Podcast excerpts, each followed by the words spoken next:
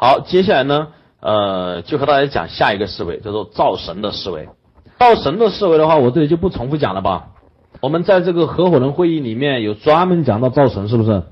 这个我就不细讲了啊。呃，各位可以去看一下那个合伙人会议里面的造神，就是以最卑微的身份，在最短的时间，以最快的速度创造最好的结果，对吧？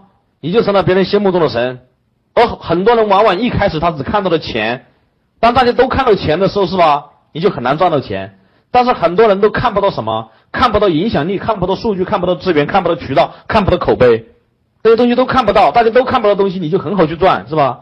你先把影响力、把口碑、把渠道、把人脉全部给占足了，那你自然而然就来了钱。而赚钱难，但是你赚前面这个东西快，而前面这个东西赚足了，它变成钱也快。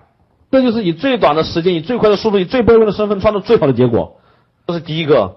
然后第二个造成讲的第二个思路就很简单，就是你不要把自己摆在一个神的位置，你要学会去推崇别人，你要让大别人感觉你后面有人，你自己不但很厉害，你后面的人更厉害，在别人眼中你已经很厉害了，但是你说自己不行，我才是小。